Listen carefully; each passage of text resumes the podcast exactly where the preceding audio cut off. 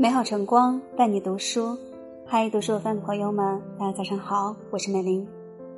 接下来为您分享的文章叫做《毁掉一个孩子，就让他以喜欢的方式过暑假》。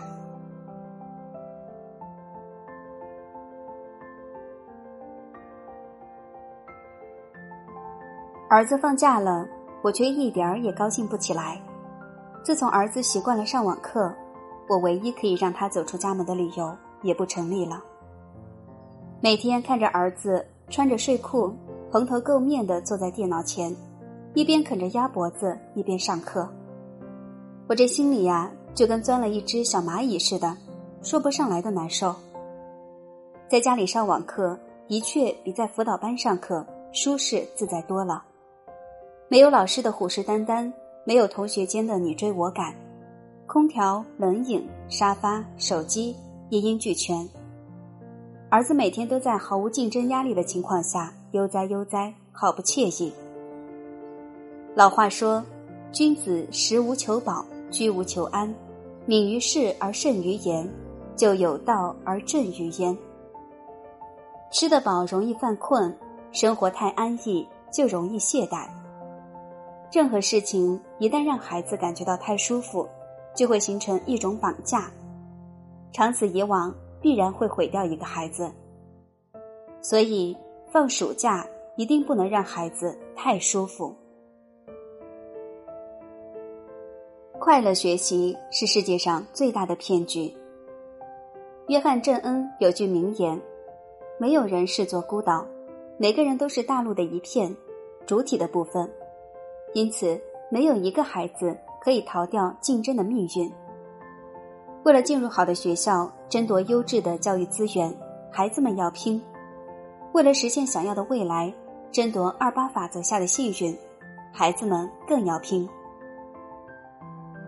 黑龙江木林市高三考生白雨欣，为了治愈从小患有小儿麻痹的母亲，立志要考上中国药科大学。为了挤进梦想的独木桥。他每天只睡五个小时，背不完的书，做不完的习题，落满了书桌。为了提神，咖啡、茶叶不管用了，就用自己最怕的辣椒挑战神经，把自己辣得出汗，辣得大喘气，辣得清醒。三个月冲刺，他吃了整整五斤的朝天椒。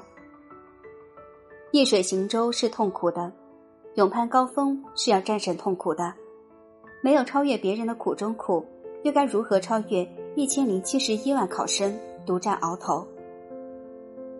想起韩剧《卫生》里的一句台词：“无论我多早的迎接这清晨，在路上都会有人在。”我以为别人还在梦里，但无论何时，这个世界都比我快一步。确实，我们可能永远都不知道，在世界的某个角落。别人付出了怎样的努力，但现实一定会让我们明白，懒于竞争、悠然自得，一定会让我们的孩子付出什么样的代价。一位当老师的朋友说：“疫情之后，班里学生的名次相当于一次大洗牌，一些原本优秀的孩子突然跳出前十开外，而一些平时不太出色但踏实努力的孩子，竟然大幅度进步。”学习真的就像水上行舟，孩子偷懒耍滑，顺流而下，看似也在前进，却不知那些拼命划桨的孩子正在以更快的速度悄无声息的超越你。这个世界上有一种扬眉吐气，叫做轻舟已过万重山；也有一种悔之晚矣，叫轻舟已过万重山。不进则退是永恒的真理。任何成绩的背后，都有无数人的扼腕叹息；任何优秀的背后，都有别人看不见、更体会不了的努力、坚持、不懈奋斗。告诉孩子，越是容易懈怠的时候，越要努力，因为当你感觉痛苦的时候，你正在走上坡路。享乐主义是最上瘾的毒药。周末想带孩子去爬山。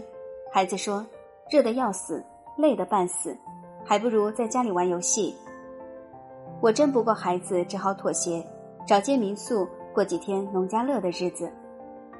谁知到了目的地，孩子一会儿嫌弃我找的民宿不够特色，不够有风情；一会儿嫌弃我预订的房间不够敞亮，装修不够档次，床品也不舒服。吃完晚饭，他又开始嫌弃这家民宿的饭不好吃。本来度假放松的心情，被孩子的挑剔折腾得七窍生烟。我真想狠狠地教育他一顿，却深刻的明白，这都是我作茧自缚。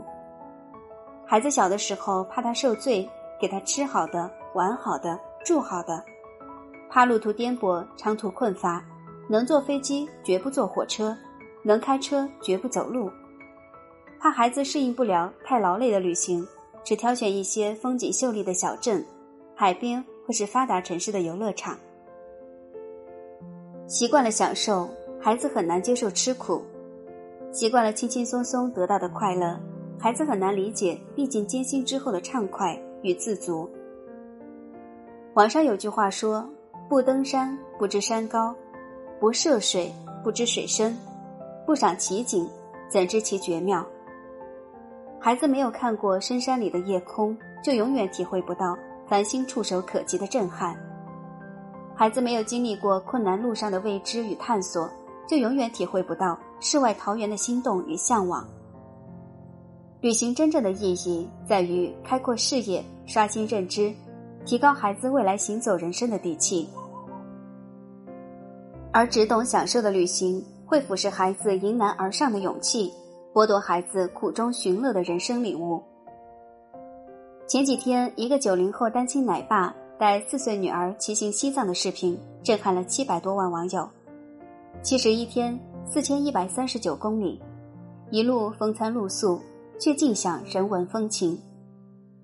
蓝天雪山，骑马奔腾，在辽阔的大自然中感受什么是自由。阳光花海，瀑布浅川，在一场场浪漫奇遇中邂逅什么是美，是难得。是守得云开见月明，有这样的爸爸是幸运的，成为这样的孩子更是令人羡慕。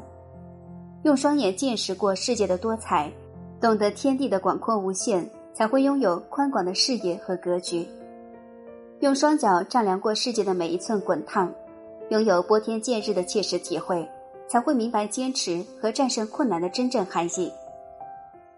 只有经风雨，才算见世面。只有承受得了最坏的，才能学会在人生的坎坷中屹立不倒。舍不得用孩子，是隐藏最深的捧杀。一位家长在知乎上发帖求助：十四岁的孩子说：“我不要洗碗，因为这是很低贱的事情，我该如何回应？”其中有位网友的回答一针见血。舍不得用孩子，是父母给孩子最残忍的礼物。越舍不得用孩子，孩子越不中用。良言逆耳，却一语道破真相。怜香惜子是很多父母的惯有逻辑，把孩子当作娇嫩的花朵，极尽呵护。上学路上帮孩子背书包，回家后水果甜点亲自送到孩子手上，喂到孩子嘴里。除了学习，孩子的一切琐事杂物都可以由父母代劳。习惯了坐享其成，孩子失去了自己动手的机会，同时也失去了自立的能力。儿童教育家蒙特梭利说：“如果我们要拟定一项育儿原则的话，那么第一个原则就是必须让孩子参与到我们生活中来。”前几天，广州一个六岁的小男孩。帮妈妈打包卤菜的视频火爆全网。炎热的夏天，穿着背心的小男孩头发已经被汗水打湿，忙了一中午，刚进嘴里几根面条，顾客来了，立刻把面条放一边，帮妈妈打包，扣盖子、装袋、放筷子，递给顾客，动作娴熟，一气呵成。妈妈说：“儿子放学写完作业就会主动来帮忙。”在家也很勤快，网友纷纷柠檬，六岁就知道帮家里分担家务，太令人敬佩，长大一定会大有作为。想起诺贝尔物理学奖得主朱棣文也曾经在一次采访中讲到，我的成功得益于母亲从小的家务教育。我无法想象家务活都不会的人能懂做实验。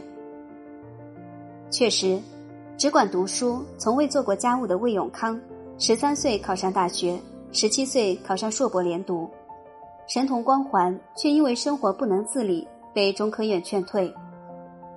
书读的再多，也逃不掉高分低能的命运。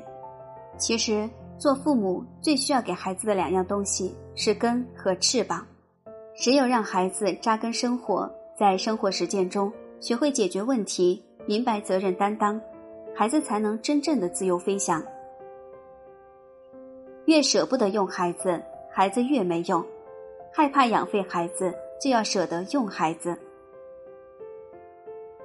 小时候常背一句名句：“天将降大任于斯人也，必先苦其心志，劳其筋骨，饿其体肤。”空乏其身，行拂乱其所为，所以动心忍性，增益其所不能。太舒适容易让孩子催生懒惰，而成长则意味着孩子必将经历一段痛苦的过程。趋甜避苦是每个孩子的天性，但父母的教育决定了孩子将以何种姿态走向世界。不过分宠溺孩子，是为人父母最深沉、最有格局的爱。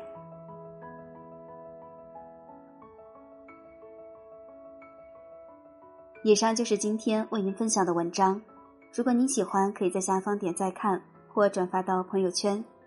这里是读书有范，祝您今天好心情。